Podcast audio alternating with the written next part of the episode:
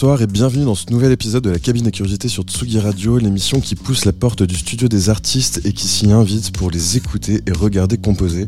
J'ai le plaisir de recevoir aujourd'hui le duo Principles of Geometry. Ensemble, nous allons monter le fil de leur carrière et revenir avec eux sur les coulisses de la production de leurs disques, comme leur approche de la création. Bonsoir Guillaume et Jérémy. Bonsoir, Hello. Merci beaucoup d'avoir répondu présent à notre invitation. Pour les auditeurs et les auditrices qui ne vous connaîtraient pas encore, je vais rappeler quelques éléments de votre biographie. Vous êtes tous les deux originaires de Lille, vous avez commencé la musique en étant influencé par aussi bien John Carpenter que Warp ou le label Scam, donc des labels anglais et des jingles de VHS. Vous avez sorti pour l'instant 5 albums, tous chez Tiger Sushi Records, dont le premier en 2005 autotitré Principles of Geometry, Lazare en 2007, Burn the Land and Boil the Oceans en 2012, Mainstream en 2014 et l'alphabet que je n'appellerai dire pas. Dire le titre en entier, normalement. On le laissera, d'accord. On On, on- dirait on ne le dira pas. Si, si. A, B, C, D, E, F, G, H, I, J, K, L, M, N, O, P, Q, R, S, T, U, V, W, X, Y, Z en 2022. Vous avez, omis- vous avez aussi commis un certain nombre de remixes au cours de votre carrière, que ce soit pour Pony Hawks, Monsieur Oiseau, Joachim Château-Marmont, Rhône ou Sébastien Tellier pour en citer quelques-uns. Je vous propose de débuter l'émission en écoutant le morceau d'ouverture de votre dernière EP Pinta, la centième sortie du label qui est sortie le 30 octobre dernier. On écoute tout de suite Glower sur Tsugi Radio.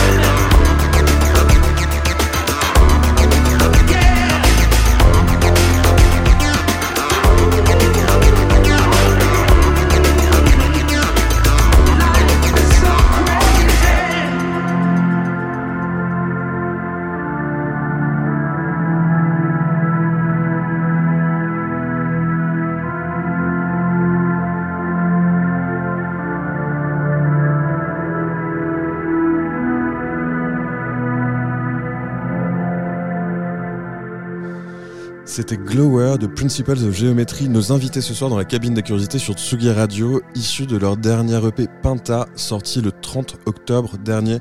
Donc en fait, cet EP donc, vient quelques mois après euh, votre dernier album. Euh, comment ça s'est passé pour vous en fait la composition de cet EP alors que vous, enfin le, le- pour, enfin pour rappel et enfin on en parlera plus tard dans l'émission, mais le- le- l'album précédent comptait 26 titres, donc ce qui est quand même Ouais. énorme. Ouais. Qu'est-ce qui vous a amené à quasiment tout de suite après la sortie vous replonger en studio et, euh, et composer quelque chose de, enfin d'autre, enfin de, de, de nouveau, alors que vous aviez déjà passé beaucoup de temps, euh, enfin j'imagine beaucoup de temps pour composer l'album? On a passé beaucoup de temps et euh, on a une période euh, de post-prod assez longue en fait sur l'album. Euh, tant euh, l'artwork que le pressage des disques, justement, on a parlé pendant la pause euh, pour nous, qui été très longue. Et euh, il y, une- il y a un rapport à l'instantanéité euh, ces temps-ci, on a envie que ça sorte très vite, on- enfin, pas envie que ça, que ça sorte très vite, mais envie de le partager très très vite.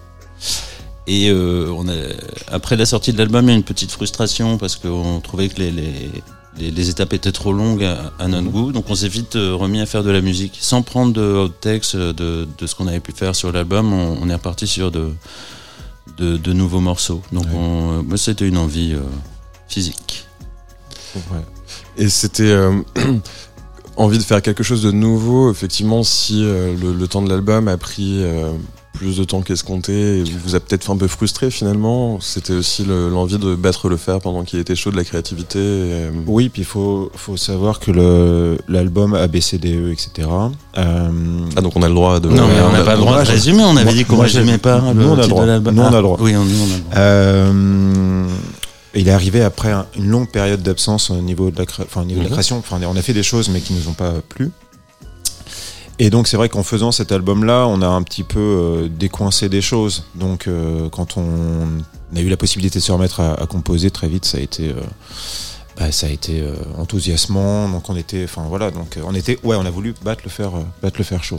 Et est-ce que vous approchez la composition, enfin la composition et la production d'un EP de 5 titres comme ça euh, de manière différente que, le, que celle d'un album, de, enfin la construction d'une narration euh, peut-être un peu plus pleine. euh, Alors c'est assez compliqué parce qu'il y y a deux, deux phases. Il y a la phase de composition pure et il y a aussi le, je veux dire l'idée, l'histoire qu'on va, va y mettre dedans. Je pense que le, le trait d'union avec l'album, ça a été la spontanéité parce que l'album c'est quand même fait au-delà du fait que ça ait pris beaucoup de temps à sortir. Mhm. On l'a fait de manière assez euh, spontanée, ça a été assez rapide. Ça a pris quelques mois, mais ça n'a pas pris deux ans. Enfin, la, la BCD, ça a pris quelques mois. C'était pas très très. Et euh, on a voulu euh, continuer à travailler dans ce sens-là, donc c'était pour nous une nouvelle, euh, un peu une nouvelle manière de travailler, c'est-à-dire qu'on s'est un peu euh, moins pris la tête peut-être?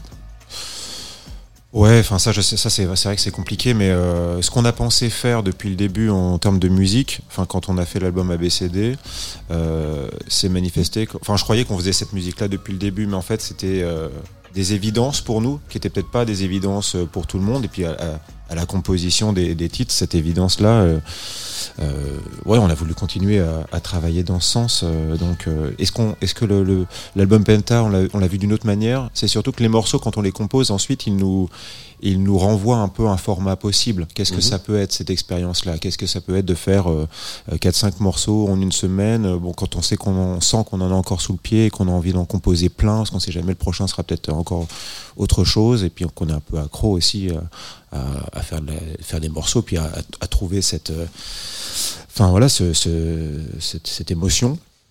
Donc, euh, donc euh, ouais, non, les, les, les- le Penta, il s'est fait, euh, il s'est fait comme ça. Je, je saurais pas dire. hein, c'est c'est vrai, c'est compliqué ces questions. Pas du tout. Bah non, mais ouais, ouais, si, si. En fait, les morceaux, les morceaux nous renvoient vers quelque chose. C'est-à-dire que C'est-à-dire que sur un format plus court, on se, je pense qu'on s'est d'autant plus, c'est ça, focalisé sur la spontanéité qu'une qu'une histoire à raconter sur un sur un long fil. Mm. Euh, et, et ce qui est aussi euh, différent euh, sur l'album ABCD comparé à ce qu'on a fait avant, c'est qu'on a racont- enfin, on a voulu euh, personnellement raconter notre langage et un peu notre histoire. Donc c'était c'était moins moins pictural comparé aux autres albums qu'on a pu faire. Où même nous, euh, en studio, on se, met- on se représentait des, des toiles de fond, des films, des, des choses hyper imagées, hyper cinématiques pour pouvoir avancer dans notre, dans notre langage commun musical, parce qu'il faut aussi se trouver euh, et des ponts et des traits d'union dans le- la manière de travailler ensemble, même si euh, c'est assez fluide à chaque fois. Mmh, ouais. Mais Et- après, ça fait, ça fait sens aussi dans, dans le l'après euh, démarche de l'album précédent. C'est-à-dire que vous avez, vous avez complètement dispensé, enfin, d'une certaine manière, votre vocabulaire à la fois euh, textuel et musical dans cet album. Et le fait de se rendre compte, effectivement, comme tu le disais, Ouais, tu vois, ça. de la musique que vous étiez en train de faire, enfin, un truc que vous faites. Ouais. C'est peut-être justement grâce à l'album précédent que, Ouais. que vous, vous avez pu euh, mettre des mots sur des images ou des ressentis Ouais. ou Ouais, et puis c'est se dire, euh, bah on peut, en fait, on fait ça, on y va, on, on, on le fait comme ça, donc il n'y a pas de, voilà, il n'y a pas de, il y a une phase, il y a une phase quand même dans la composition euh, entre, entre Guillaume et moi où il y a une phase d'errance, hein, juste avant l'album ABCDEF. E, Il y a une petite phase de- d'incertitude euh, sur ce qu'on veut faire, euh, etc. Et puis là, c'est devenu tellement limpide, donc on s'est dit que on allait continuer sur ce sur ce trait-là, quoi. J'ai vu dans les crédits que le, le, le, l'EP enfin, c'est c'est un album pour Ouais, vous c'est un EP c'est un, enfin, c'est un EP, un mini-album, c'est Ouais. voilà. Enfin, ça, avait été, ça avait été masterisé par Noël Somerville qui, était, euh, qui a aussi masterisé Birds of Canada, Kraftwerk, My Bloody Valentine. Et enfin, on va en parler juste après, mais c'est. cette- Enfin, en tout cas, pour My Bloody Valentine et Birds of Canada, ils sont aussi représentatifs d'une certaine période qui vous a influencé euh, Oui. Sûr, de sûr. manière assez prégnante. Ouais. C'était un, c'était une, c'était un vrai souhait de travailler avec ce- cette personne-là ou c'était euh, une sorte de clin d'œil à vos influences euh, Mais en même temps, un clin d'œil, mais ça suivait euh, pour l'album et l'EP euh, cette logique de spontanéité, d'aller euh, d'aller plus vite et de, de pas finalement pas faire semblant et d'aller. Et puis bon, pour un pour des artistes, ça reste quand même assez euh, assez kiffant d'aller voir euh, un peu ces Oui, c'est ces personnages qui ont quand même un peu pour nous marqué un temps, une période. Donc, euh, et pourquoi pas lui s'il dit oui.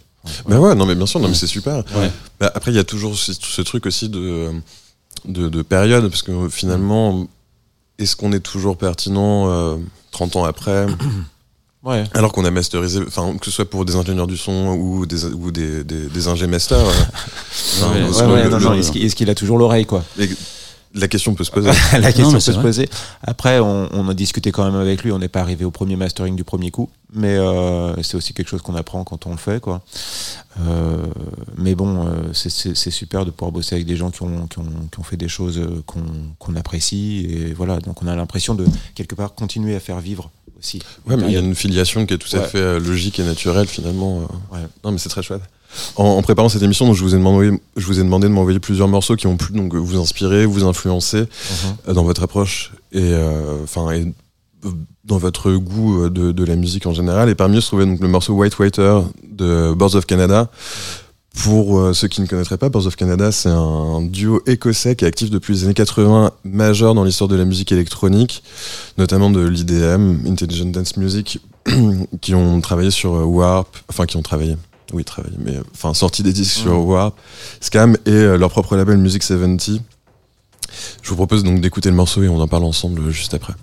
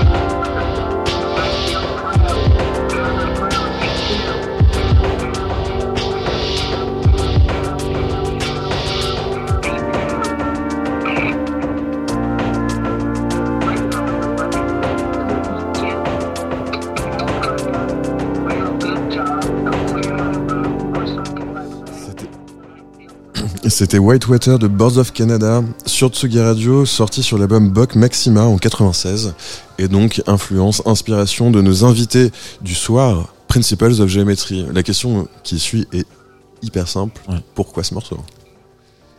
Qu'est-ce qui vous a touché? Qu'est-ce qui, en quoi ça vous a influencé, Euh, inspiré? Je pense. Enfin, c'est un morceau qui a tout. Pour nous. Euh, pas, pas dans l'absolu. euh, que ce soit au niveau de la rythmique, des, des pads, des harmoniques, de la construction avec le sample. euh, ensuite de la rythmique qui se révèle à la fin, donc comme ça il y a une deuxième lecture, une lecture supplémentaire, plus les flûtes euh, à la fin, c'est enfin euh, voilà intrinsèquement le morceau pour moi il est idéal et il est complet. Donc il faut finalement pour nous pas grand chose. Ouais. un peu de bon goût, mais il faut, faut- il faut pas grand chose. Et à côté de ça, il y a aussi euh, un rapport. euh, quand on s'est euh, finalement connu il y a maintenant quelques Ouais, années, ouais. quelques années. Je pense qu'on a vachement, euh, on a vachement partagé sur Boards of Canada et sur War, Potaker. Amor, ça a été le. En fait, le- on s'est connus à travers la musique. Mhm. On se croisait professionnellement et on a échangé autour de la musique. Et c'est vrai que c'est c'est le, le- c'est très post-adolescent, c'est-à-dire que c'est un peu de la, de la mesure de quéquette, quoi. Moi, je connais ça. Toi, c'est hop, on. On allait quand même jusqu'à se faire des compiles quand même. On se faisait des compiles en plus. On s'échangeait des compiles euh, en mini-disque à l'époque. Ah oui, donc c'est cette période-là. Enfin, Ouais, Ah, ouais, début 2000. Voilà, on, est, Ouais, ouais. voilà, on, a, on échangeait début 2000 euh, On- vachement. Et, euh, on peut parler d'années. Hein. Ouais, il ouais, n'y a, pas- de problème. hein. J'ai quand même vingtaine 23 d'années. ans. Ouais, 27. et, euh, et donc, ça a été. Bon, déjà, le, le morceau est idéal. Et ça a été aussi un des terreaux de notre, notre rencontre. Euh, Boards of Canada en particulier. Et pour conclure sur ce groupe-là précisément, alors ça, je, je parle plus pour moi. Bon, je pense que Jérémy s'y retrouverait aussi.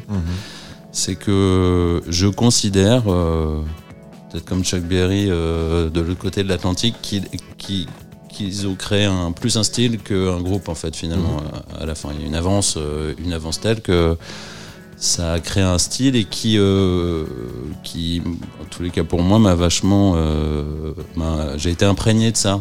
Et c'est une musique euh, comme j'aime l'idée de la musique, c'est-à-dire qu'on l'écoute en, en s'écoutant soi-même.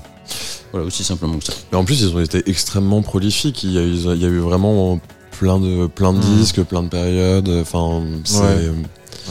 c'est, c'est aussi chouette, euh, surtout, enfin, l'aspect dynamique. Enfin, il y avait un peu un, c'était assez punk en fait. Au final, il y avait beaucoup de, il y avait beaucoup de, d'enregistrements maison, beaucoup de, beaucoup de d'instantanéité finalement Ouais, voilà. euh, enfin, c'est ouais, comme c'est la- ce, qui, ce qui rejoint ce que vous disiez euh, juste avant par rapport à votre dernière EP C'est- ce qui se, c'est vrai, c'est ce qui euh, finalement euh, ressemble à la manière qu'on a de travailler ces derniers temps, c'est-à-dire que c'est plus calqué sur l'effet bedroom music, euh, que ce soit le début de Warp ou Reflex ou autre.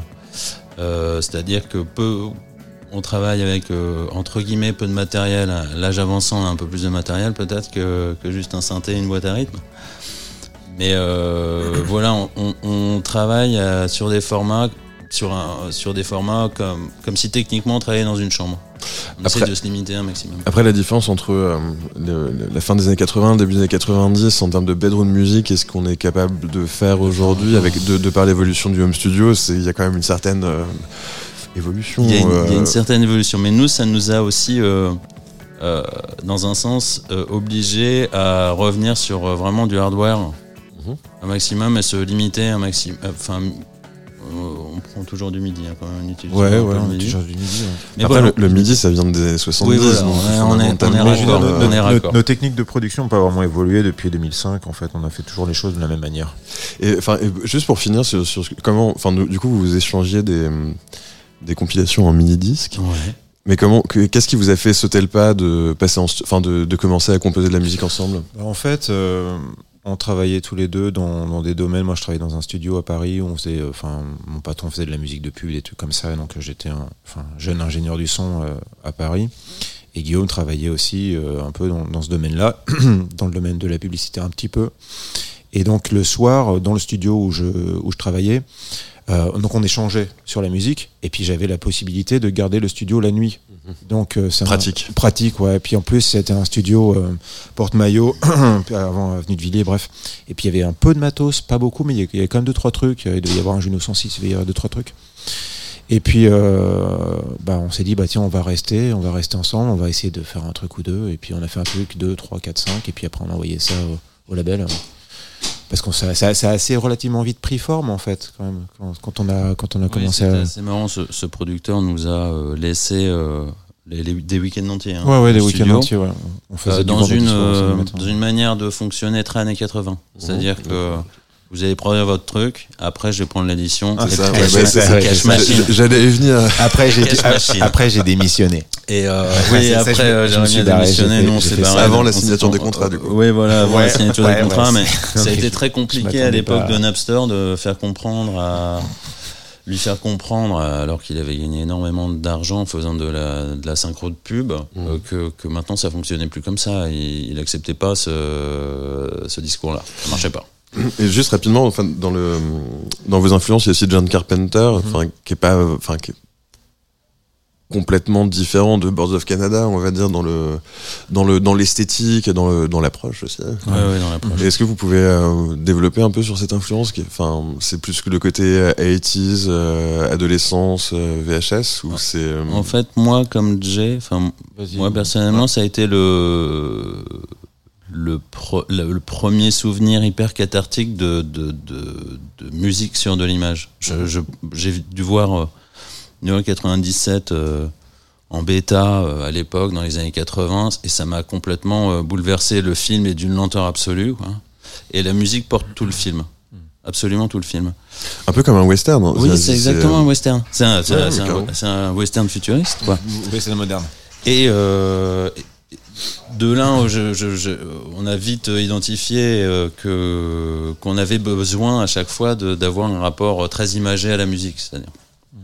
Et que euh, au début, au tout début de notre rencontre, au-delà du fait qu'on écoutait beaucoup de musique électronique, quand on pensait à un format projet, on se disait tiens, on va faire du John Carpenter. Ça peut être. euh, en plus, il y a un côté super cool par, par rapport à son approche et la, et la vôtre euh, par extension, c'est le fait de faire un film ou d'imaginer un film et de devoir faire la musique par manque Mhm. de budget en fait et du coup enfin le, le côté DIY est super super euh, imprégné en fait de son travail Ouais, je sais pas si c'est décorrélé la musique euh, de, de, de, de l'image, mais il y a, y a un truc dans la musique de John Carpenter où on, où on sent, où on sent la, la- on sent l'histoire. Enfin, ça, ça, ça crée des images euh, dans l'esprit très vite. Donc c'est ça aussi Non, qui mais nous a beaucoup plu. Hein. Mais, enfin tu vois, il a il a parlé à énormément de générations de. Ouais. de, de producteurs et de productrices de musique et de musique électronique a fortiori enfin Ouais. c'est un peu le, c'est un peu le Morricone de la VHS quoi ouais, il, y a, ouais. il y a un truc euh, mais euh, on va faire un petit saut dans le temps et c'est un peu le moment Michel Drucker de l'émission mais on va on va revenir sur sur votre premier disque qui est sorti en 2005 Ouais. sobrement intitulé Principles of Geometry je vous euh, je vous propose d'en écouter le premier titre Harp Center et on en parle juste ensuite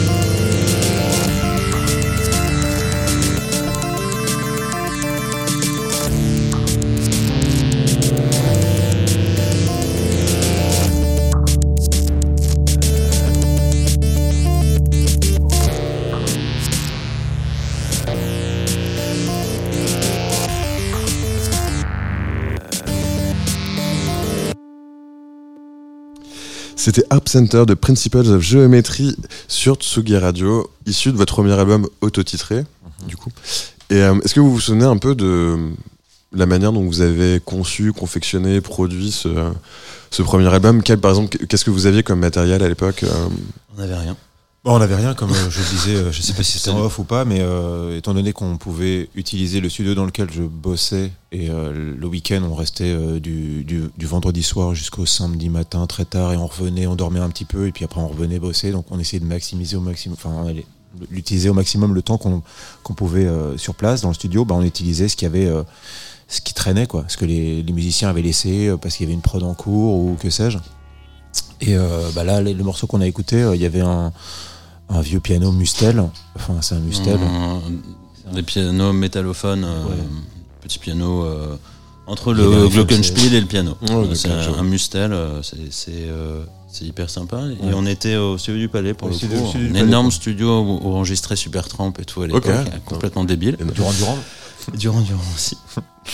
Et on avait tiré des câbles. euh, On était du- tout seul. Hein. On Enfin, était faut, tout faut- seul faut s'imaginer à 2h, 3h du matin, il n'y a plus personne. Quoi. Il y a plus Enfin, personne et Quand on on- a vu des parties se coucher, enfin, c'est c'est Et- fini. Quoi.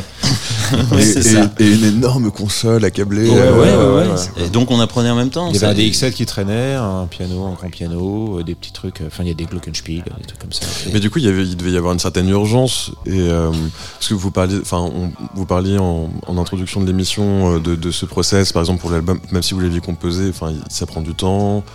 Cette néo-spontanéité qui est venue avec, ce, avec le, le dernier EP euh, Mhm. avec lequel nous avons ouvert l'émission.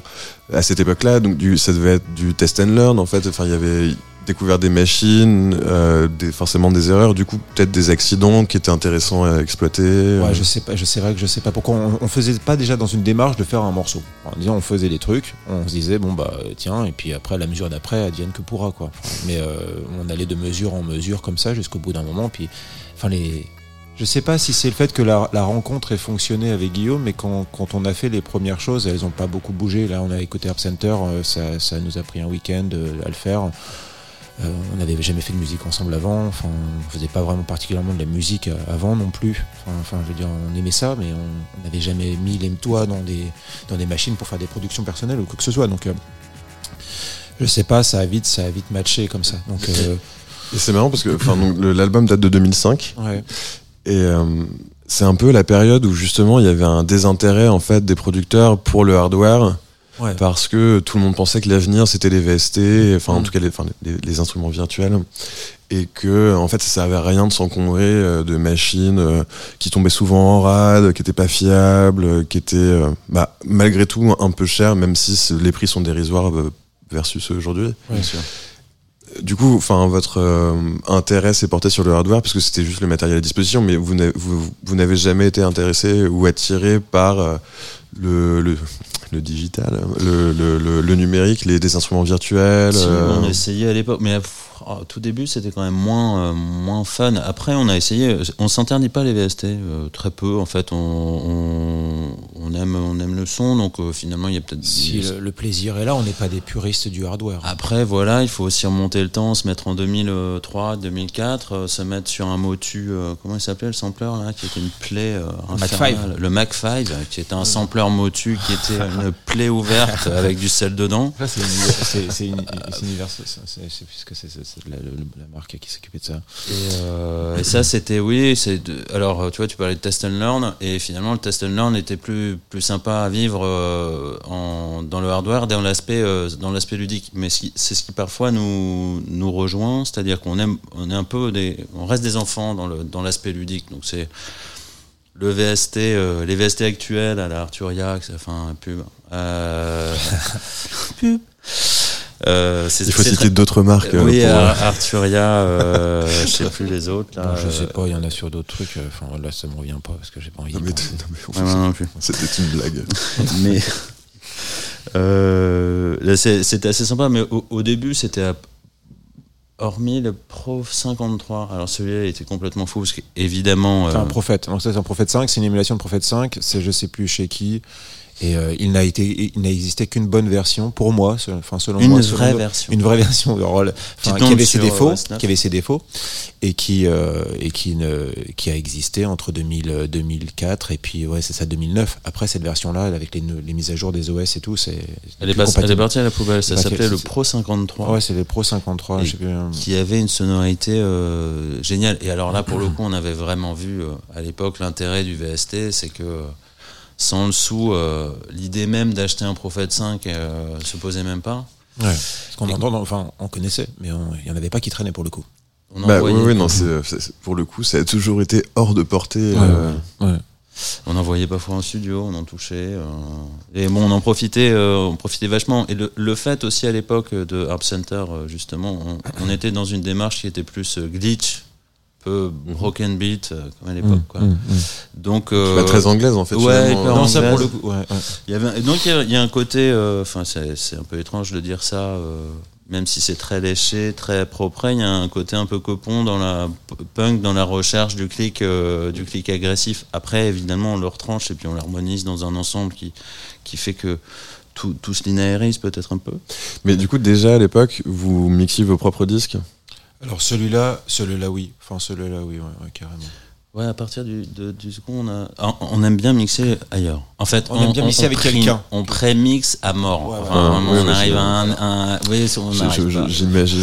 Non, on est- bien qu'on est, on est, on est quand même assez casse-pied lors du mixage. On est très très baisser la Non, mais piste en fait, je me, permets, 32. je me permets de poser la question parce que j'ai évidemment un peu repenté votre page Discogs. Et hormis pour Mainstream, je crois, ou Cricor, euh, et Ouais. crédité, Ouais.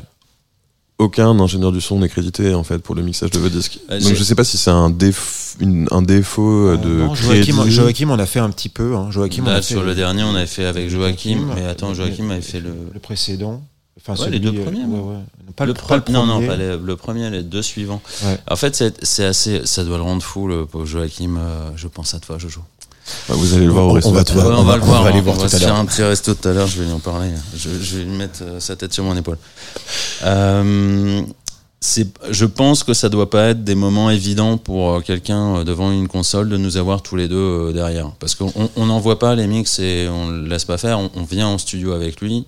Non, Où euh, on a eu Tu cette peux baisser la piste numéro 32, s'il te plaît Ouais, Ouais, non, mais, je, ouais. non, mais je, je- je comprends tout à fait. En même temps, vous avez une idée, vous allez au bout de l'idée. euh, Enfin, Mais il y, a- il y a un besoin chez nous depuis le deuxième album de sortir, euh, avoir une sorte d'épiphanie, tu vois, de sortir du studio et de le faire vivre euh, avec quelqu'un d'autre, en tous les cas de le pousser ailleurs avec d'autres matos. Et aussi ça, et après ça c'est du pur technique. On a, euh, on est plutôt hardware, euh, synthé, boîte à rythme, et euh, on investit très peu dans les compresseurs et tout le bordel. Ouais. Si, enfin, sinon, à la fin, les mecs filez, filez du cash. Allez acheter nos albums, achetez-en plein, ach- achetez-en 6 ou 10 chacun, mais là, arrive un moment, tu peux non, mais plus. c'est un, puissant fond. hein. Mais en parlant du deuxième album, méga transition, je te remercie. Euh, en 2007, donc vous sortez votre deuxième album, Lazare, donc euh, composé de 16 titres, soit le double du premier. Enfin, il y a une certaine progression exponentielle. Et euh, moi, je vous propose d'écouter le, le, le, le morceau avec Sébastien Telly en featuring, donc Mountain for President, qui me semble était un single, voire le premier Mhm. single à l'époque. Ouais, single, ouais. Tout à fait. Et, euh, et on en parle juste ensuite ensemble.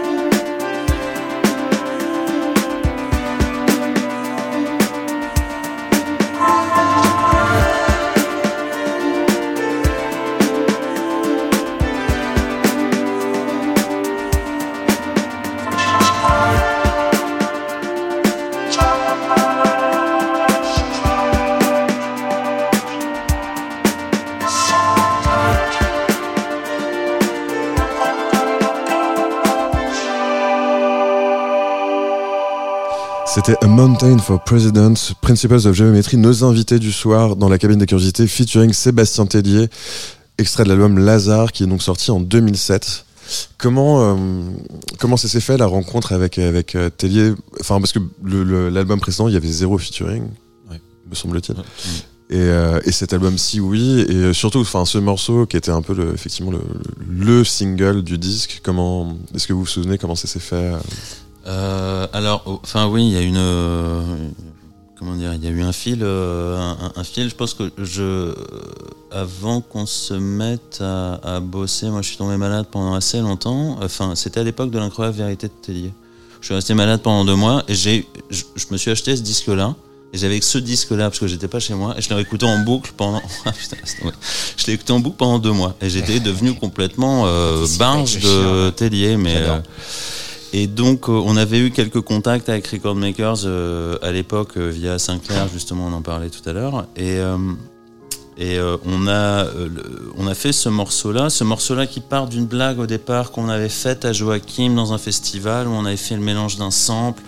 Et ma, ma, ma femme euh, chantait juste Joachim dessus euh, en litanie, et donc on le mettait pour l'emmerder dans les festivals. On le mettait, on le mettait, voilà. On le mettait pour l'emmerder dans les festivals. Et en fait, le sample, on le trouvait vraiment génial avec les, les, les drums dessus. Et euh, l'idée de le, de le pousser un peu plus italo, on s'est dit, hormis Tellier, là maintenant, parce qu'on voulait quelqu'un de, de, de, de, très christique, avec une, une image et puis une aura assez, assez forte? Et euh, on voyait personne d'autre que Tellier. Et, et euh, après discussion avec Marc, euh, l'envoi du titre, c'est super bien fait parce que déjà il a, il a trouvé le titre super cool, le playback super cool. A priori, a priori, enfin, c'est peut-être une légende urbaine, enfin, une petite légende, mais il l'aurait écouté dans un taxi quand il était je sais pas où. Il a demandé au taxi, euh, au chauffeur de taxi, de le mettre dans la voiture. Et quand Ah. il l'a écouté, il a dit ouais, ça c'est bon.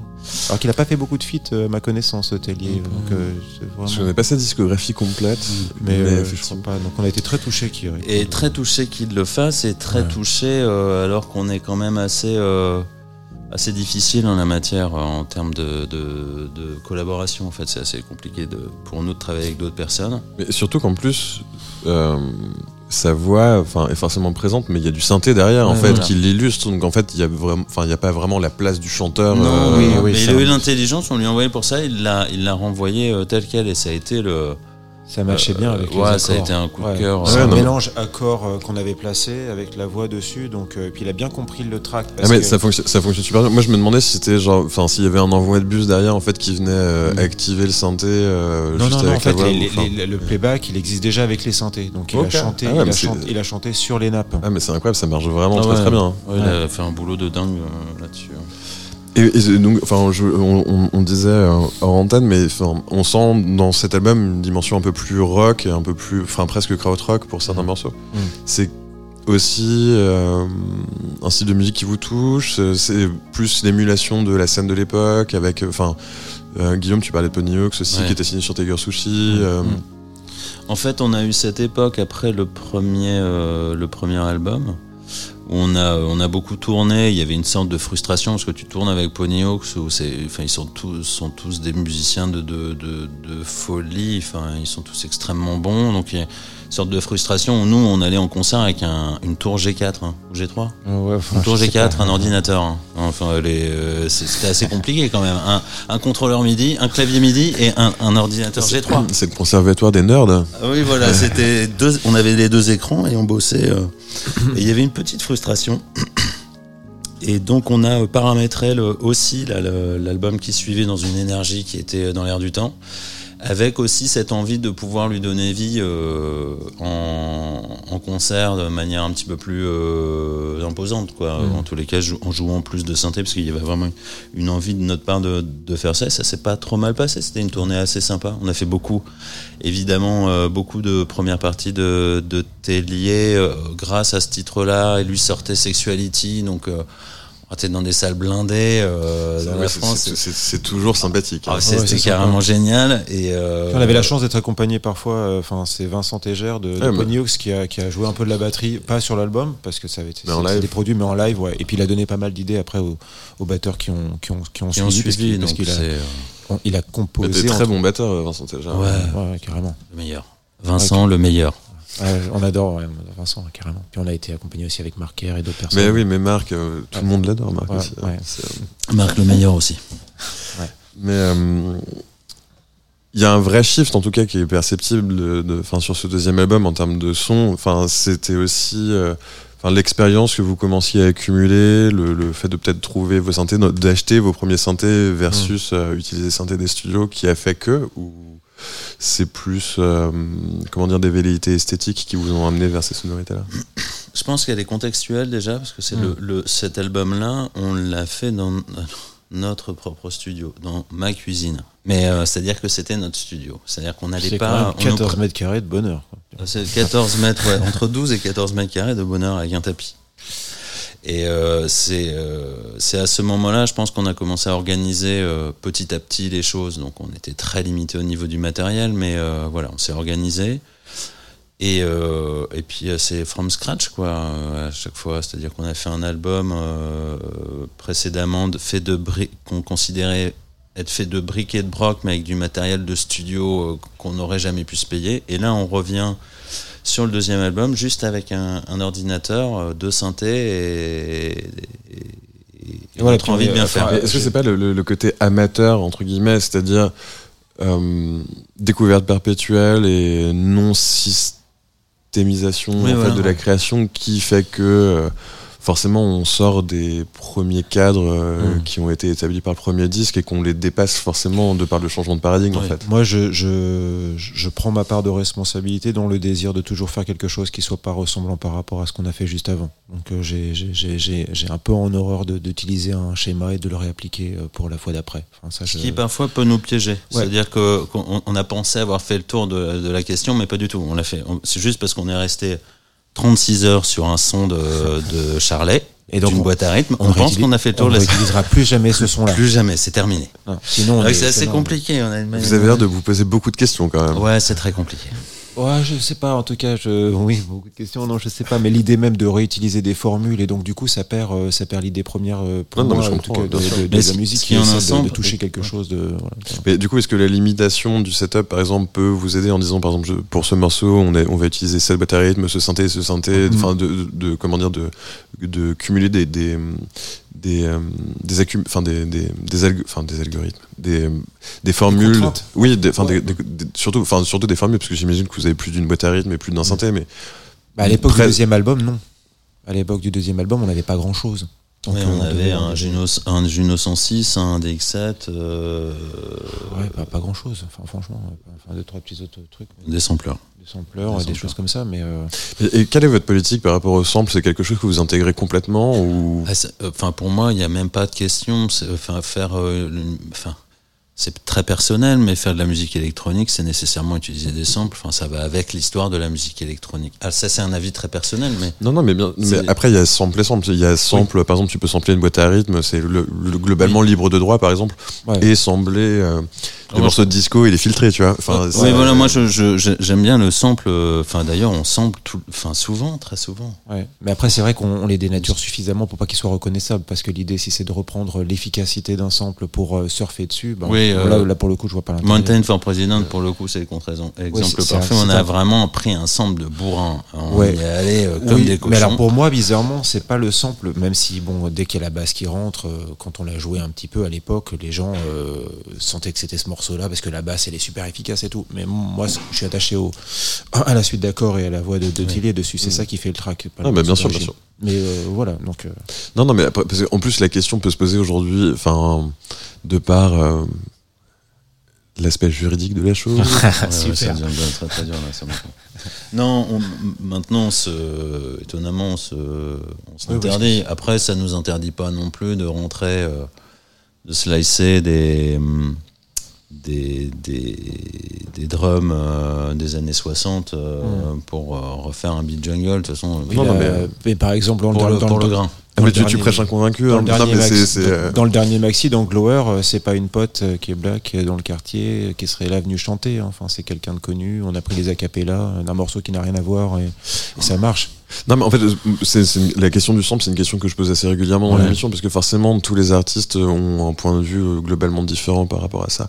Pour certains, c'est une figure imposée, pour certains, c'est un, début d'idée, parce que bosser à partir d'un acapella ou juste d'un son de caisse claire, Ouais, ça peut faire émerger une idée de morceau. Enfin, Oui. il n'y a pas de lecture universelle en fait de l'utilisation du sample, et je trouve ça assez intéressant justement en fait d'en parler. euh, Bah, moi, ça rejoint le, tu sais, ce que je dis- ce qu'on disait tout à l'heure, l'aspect ludique, avec, euh, qui, qui existe toujours avec les synthés. Et je pense que le, le sample, c'est hyper ludique parce que le résultat, enfin, arrive très vite. Et on a eu des, des cas de figure, où on a pris un sample pour l'abandonner très vite euh, aux deux tiers du morceau de la composition, en se disant oui, bah, ça sert plus à rien finalement. Ça nous a mis le groove ou la, la bonne balance. Et euh, mais ça, c'est très drôle en fait à faire. C'est très très c'est très spontané en fait un sample. Tu, tu as une matière assez vivante et après. euh, Ouais, c'est c'est une, c'est une couleur en fait. Ouais, Enfin, C'est une couleur de plus sur ta palette euh, que tu peux en plus on euh, on n'est pas opposés, on n'est pas des puristes. hein. délier, euh, amalgamer avec autre chose, euh, filtrer.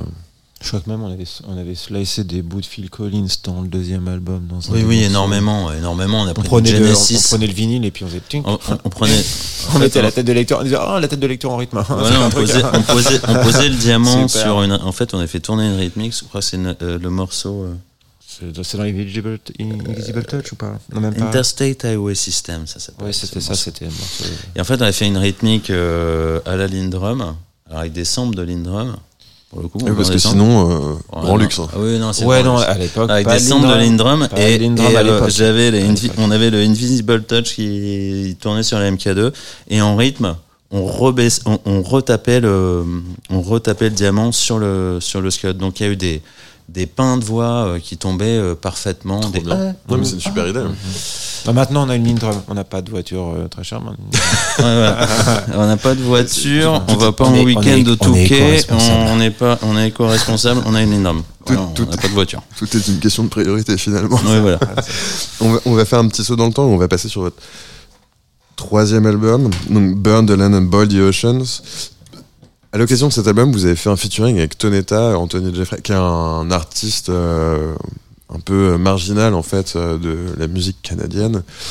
Euh, c'est peu dire parce qu'il a vécu globalement euh, toute sa- la partie créative de sa vie euh, plus ou moins reclus. euh. complètement ok Et euh, bah, je vous propose d'écouter Carbon Cowboy et de- d'en parler ensemble euh, juste après sur Tsugi Radio.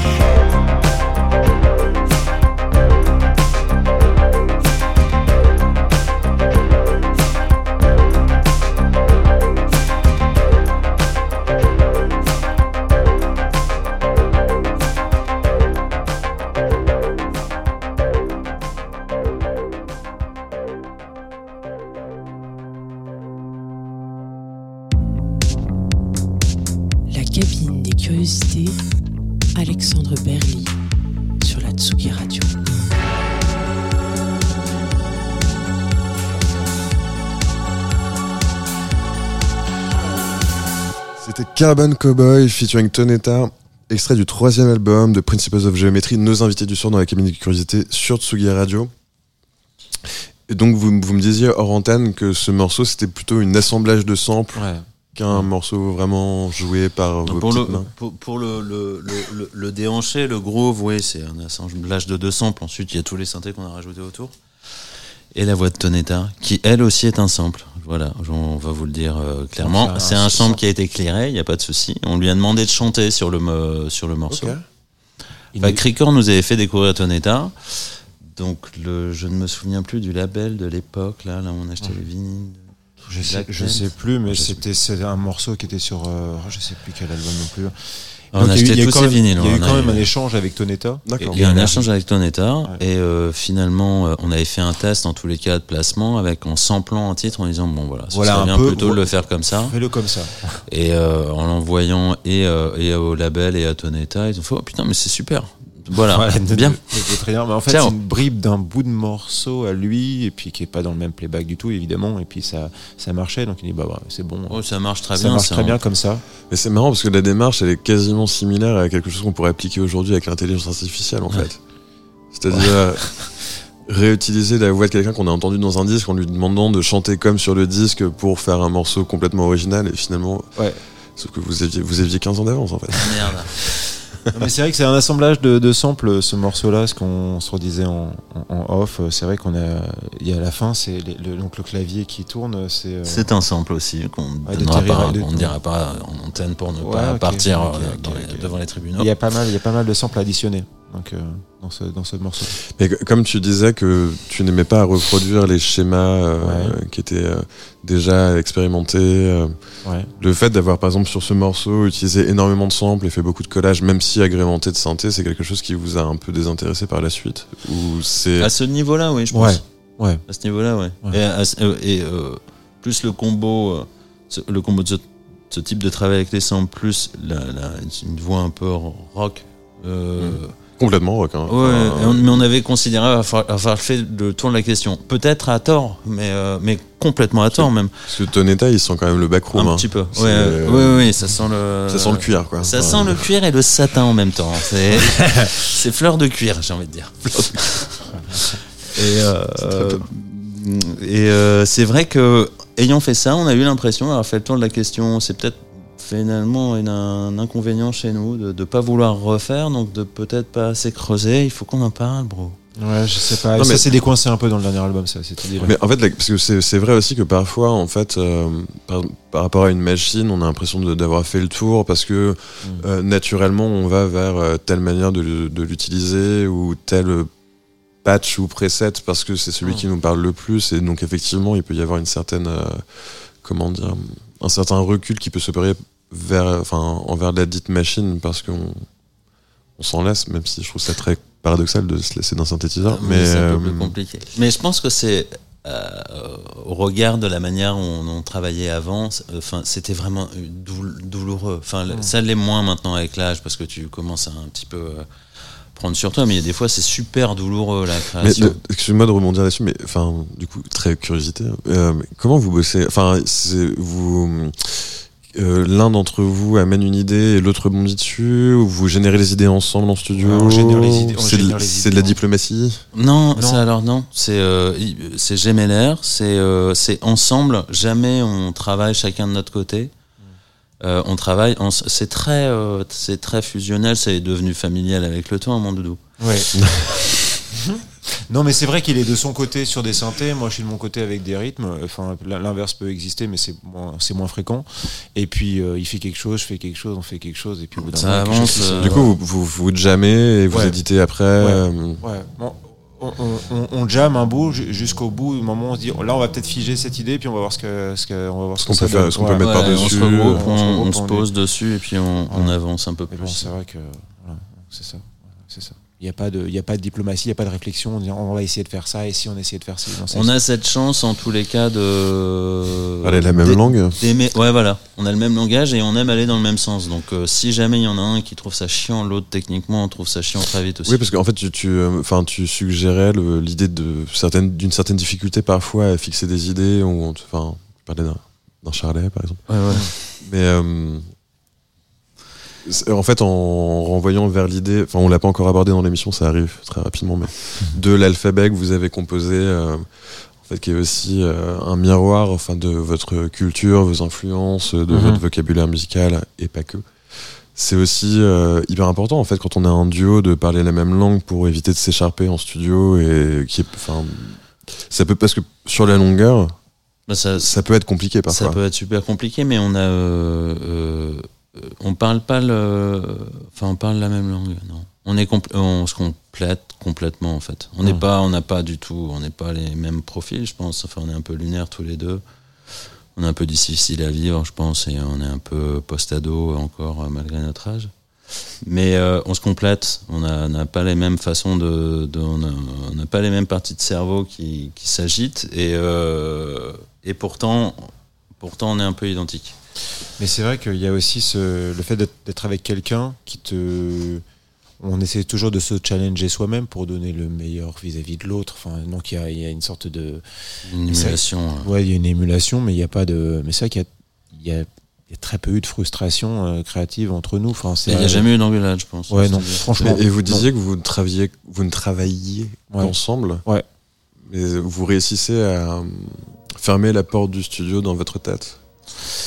Euh, ça, fait partie de la justement de la règle à se faut, faut, faut, aussi, faut aussi se trouver des temps de cerveau en commun. C'est toujours le plus compliqué.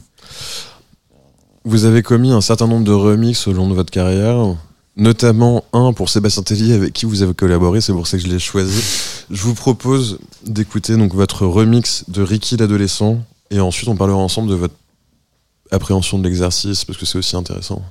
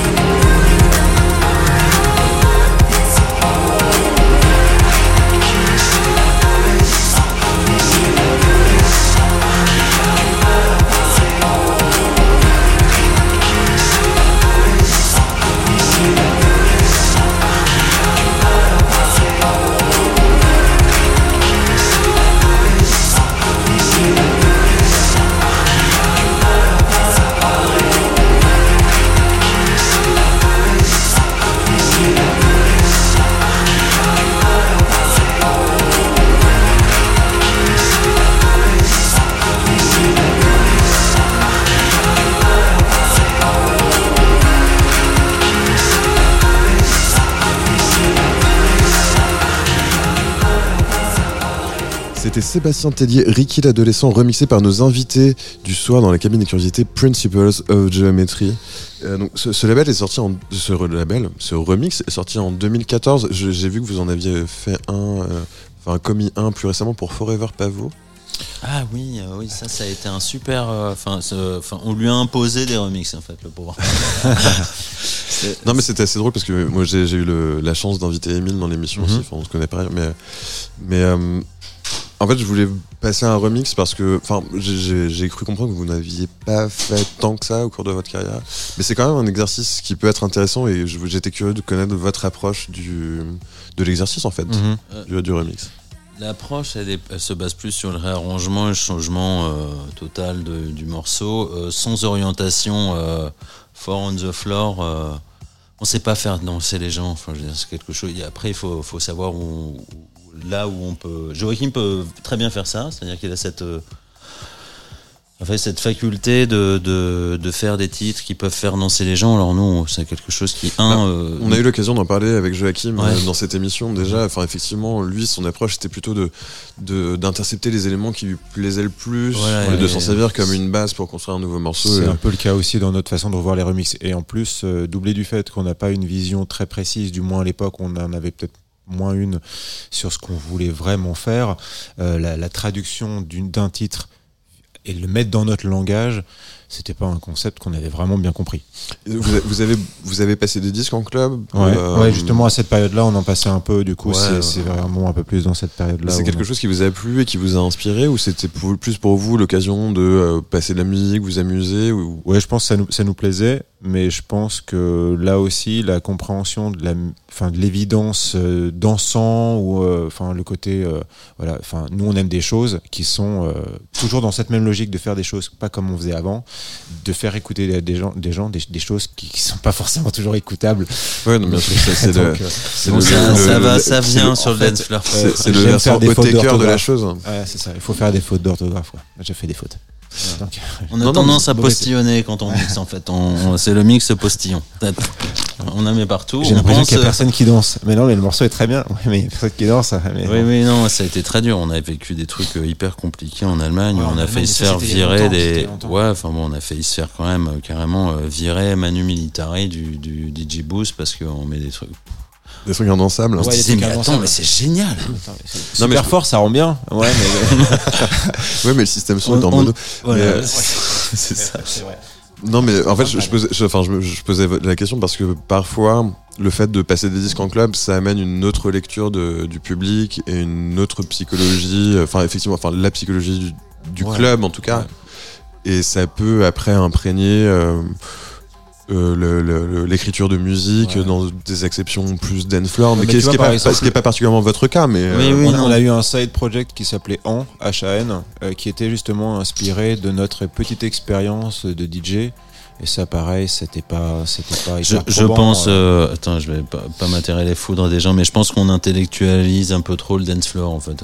Je pense qu'on. personnellement ou en général? Non, nous Nous, personnellement, nous, nous deux, ouais. Nous deux, c'est-à-dire qu'on, euh, voilà, c'est beaucoup. Enfin, on le sait pour bien travaillé, ça enfin pour avoir bossé en live, c'est très physique en fait, Mhm. ni plus ni moins.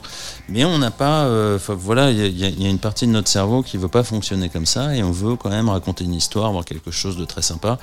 Et ça, euh, on s'est très vite, enfin on s'est vite rendu compte que ça ne fonctionne pas en club, quoi. C'est très compliqué. À moins de s'appeler Todd Terge et de faire un morceau de 18 minutes. Ouais, ou alors Mais, euh, euh, il peut y avoir des artistes. Moi, j'aime beaucoup Randomer, par exemple. À une certaine Mhm. époque, j'aimais bien ce truc-là, mais bon, pareil. Enfin, s'il est trop tôt, ça marchera pas. Euh, Si c'est pas, euh, c'est vrai euh, que c'est particulièrement. Faut qu'il se fasse tard, qu'il Ouais, y ait beaucoup de sueur. c'est un euh, peu violent ce que vous mettez là. Il est quand même 17 h Oui, non, on a Ah, eu des trucs euh, très. Moi, je l'écoute au petit déjeuner. Il y a pas de souci. euh, Il y a eu Oui, du mais- trop peu ou du trop en fait à chaque fois. Ouais, c'est ça. Non, non, mais euh, enfin, c'était plus pour, euh, pour élaborer sur euh, effectivement l'aspect, l'aspect, enfin, le- l'aspect remix de, de votre parcours et effectivement le, le côté un peu fonctionnel de l'exercice finalement, euh, qui est de, bah, de déjà de réinterpréter dans votre univers, dans votre langage, le morceau d'un autre, Ouais. d'une autre, et aussi, enfin.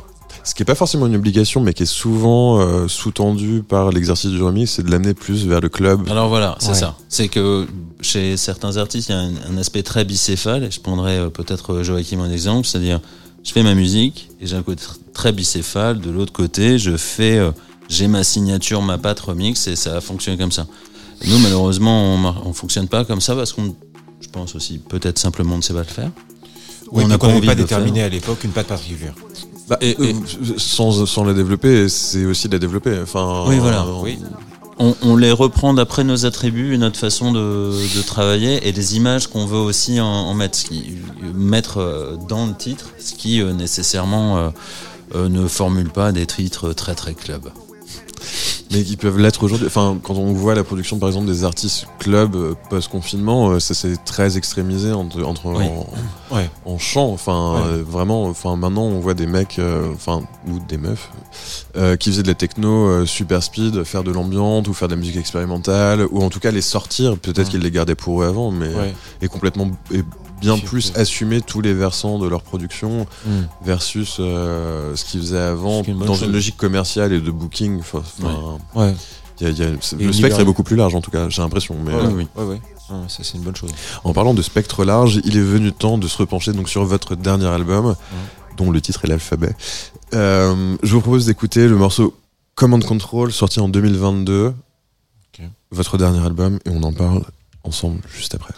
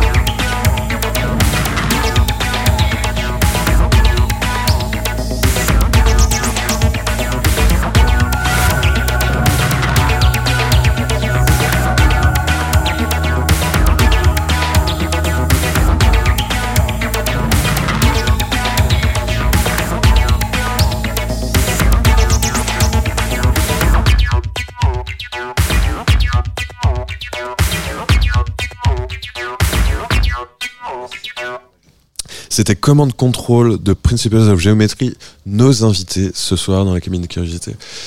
Euh, on en parlait en début d'émission. Votre dernier album, c'est votre alphabet.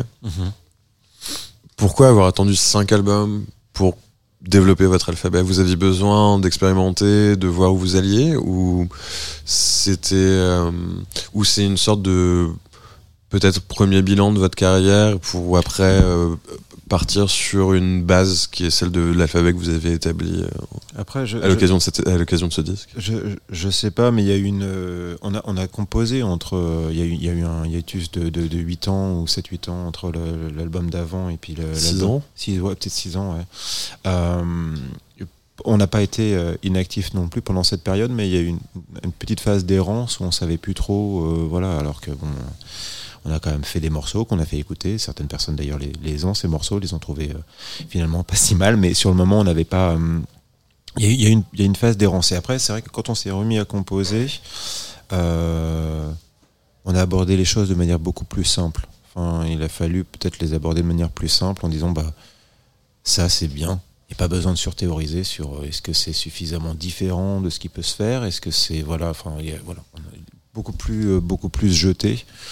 Donc je sais pas si ça répond à ta question. Non, mais parce que, bah, bah, mais juste pour rebondir sur ce que tu viens de dire, parce que le, cette vraie volonté de faire quelque chose de différent Ouais. de ce qui a été fait précédemment, Ouais. c'est un vrai leitmotiv pour vous.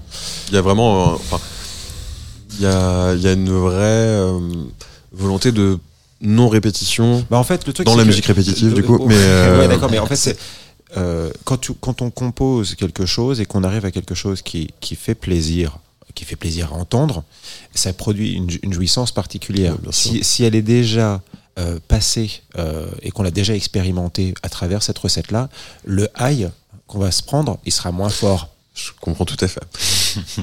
Non, en fait, je... non mais je- en fait, je fais le parallèle, par exemple, euh, avec les gens, enfin les artistes ou néo-artistes qui s'inspirent de d'autres artistes en fait et qui pensent euh, les voler ou les copier. Du coup, ça, comment dire, ça Oui, déstabilise un peu leur principe de création en disant que c'est pas tout à fait moi parce que c'est aussi un peu de lui.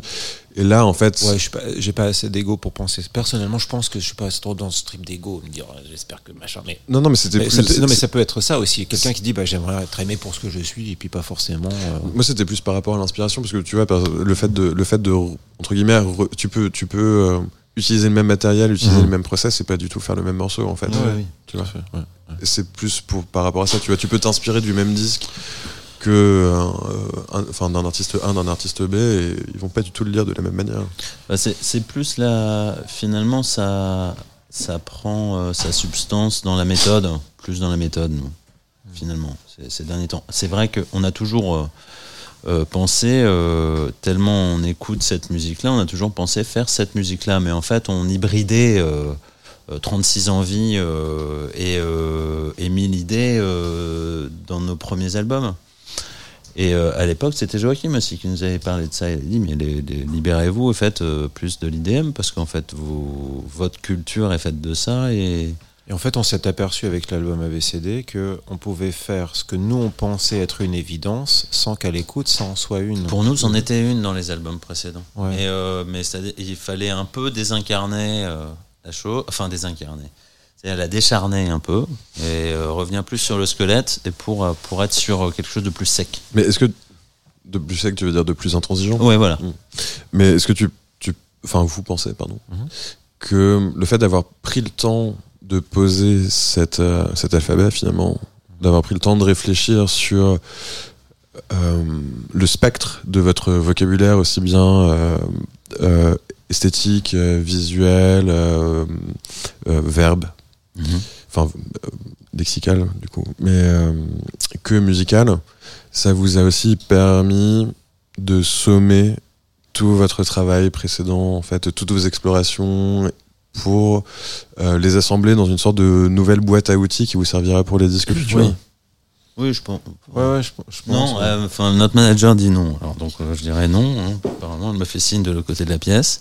Il n'y a Non. pas eu non plus de surthéorisation, c'est qu'à partir du moment où on se dit, bon bah tiens, ça c'est cool, il y a eu une sorte de, petite libération, c'est-à-dire arrêtons de penser, arrêtons de penser trop, ce morceau-là il est très bien comme il est, il n'y a pas besoin de peut-être le, le désincarner, et puis on en a fait un, puis deux, puis trois, puis au bout d'un moment on dit, bah ça, ça pourrait être simplement une suite euh, de ce qu'est notre langage musical, et puis on, on l'a accepté comme un- une forme de, voilà, de, de, de concept en soi, mais après... euh, Du coup, si vous, devrez, si vous deviez le refaire aujourd'hui, ce serait un tout autre vocabulaire. Non, non, je pense pas. Non, non, je pense pas parce que justement maintenant, euh, si on nous dit, bah allez en studio, faites ce que vous pensez faire depuis toujours, mais en fait que vous faites que depuis deux ans, euh, je pense qu'on le, on le ferait comme ça. On le ferait, on le ferait comme ça. Ce serait bien ou pas, je sais pas. hein. Ça peut, les premiers jets peuvent être assez dégueulasses. Il est temps de refermer la porte de la cabine de curiosité. Merci beaucoup à vous deux d'avoir répondu à cette invitation. C'était un plaisir de vous avoir sur Ouais, Tsugi Radio. partagé. Je rappelle votre, euh, votre dernière sortie, le P Pinta, sorti sur Tiger Sushi le 30 octobre dernier. Je vous propose. euh, merci à Luc Leroy et à Rémi Pierre pour la réalisation de cette émission. Merci, messieurs. Merci, merci, les politesses merci, alors que euh, merci à vous. ces garçons étaient présents tout au long. Ouais. Euh, je vous propose qu'on se quitte avec un morceau de l'album. C'est You Are Eye Candy.